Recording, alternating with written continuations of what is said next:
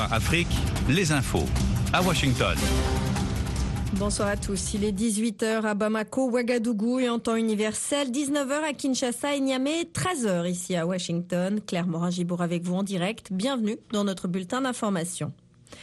En République démocratique du Congo, la rébellion du M23 s'installe dans de nouveaux villages dans l'Est en dépit des appels à déposer les armes. Selon des sources administratives et des habitants, le M23 reste à l'offensive vers le sud en direction de la capitale provinciale Goma, mais il a aussi progressé vers l'ouest du territoire de Rutshuru, dont il contrôle le quart sud-est frontalier de l'Ouganda et du Rwanda. Au Cameroun, un des principaux partis de l'opposition exige la libération de dizaines de cadres et militants en citant des experts de l'ONU qui jugent arbitraire leur détention depuis 3 ou 4 ans. 39 d'entre eux doivent être jugés, doivent être, doivent être rejugés, excusez-moi, en appel ce jeudi. En 2019 et 2020, près de 700 cadres et militants avaient été arrêtés lors de marches pacifiques, dont Maurice Kamto, président du MRC, le mouvement pour la renaissance du Cameroun.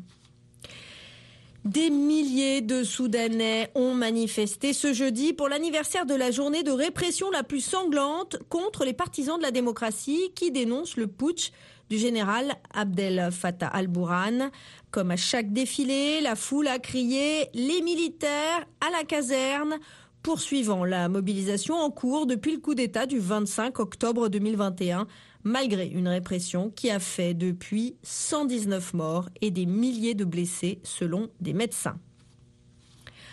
En Afrique du Sud, les syndicats de fonctionnaires ont appelé à une grève nationale massive la semaine prochaine pour les salaires, à un mois d'une échéance cruciale pour l'avenir politique du président Cyril Ramaphosa. L'ANC, le Congrès national africain au pouvoir, doit se réunir mi-décembre pour choisir ou non d'investir M. Ramaphosa, candidat à un second mandat lors de l'élection présidentielle de 2024, en le réélisant président du parti. En Tunisie, plus de 1000 manifestants, euh, près de 2000 manifestants ont protesté aujourd'hui à Sfax, la deuxième plus grande ville du pays, contre la dégradation de la situation environnementale en raison d'une nouvelle crise autour de la gestion des déchets. Les manifestants, dont des fonctionnaires du secteur de la santé vêtus de blouses blanches, ont également réclamé le départ du préfet de la région, Faker Fakfak, après des propos minimisant l'impact d'un incendie dans une décharge près du port maritime. Et puis une trentaine de dirigeants, dont le français Emmanuel Macron et le canadien Justin Trudeau, se réunissent ce week-end en Tunisie pour le sommet de la francophonie.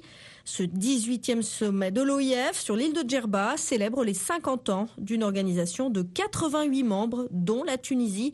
Ce sommet est également un succès diplomatique pour le président Kaïs Sayed, 16 mois après son coup de force.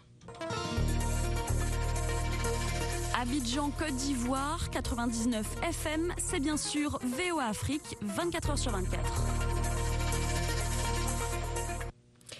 Les ministres de l'Intérieur du G7 réunis en Allemagne veulent renforcer leur coopération face aux effets massifs sur la sécurité intérieure de la guerre en Ukraine, comme le risque de cyberattaques ou d'atteinte aux infrastructures stratégiques. La chute sur le territoire polonais d'un missile qui a fait deux morts mardi illustre les vastes retombées de ce conflit. L'OTAN et Washington accréditent la thèse, plutôt la thèse d'un missile de défense ukrainien, tout en soulignant que la Russie est, au bout du compte, responsable de ce drame. La Corée du Nord a lancé ce jeudi un nouveau missile balistique quelques heures après avoir promis une, riposte féroce au renforcement de l'alliance militaire entre Washington, Séoul et Tokyo.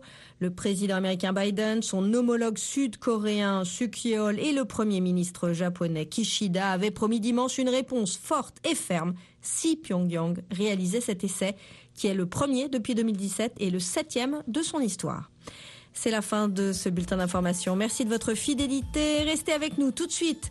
Votre émission de débat à votre avis, suivie de la seconde édition de notre journal du soir, Le Monde aujourd'hui, présenté par Jean-Roger Bion. C'était Claire Morin-Gibourg.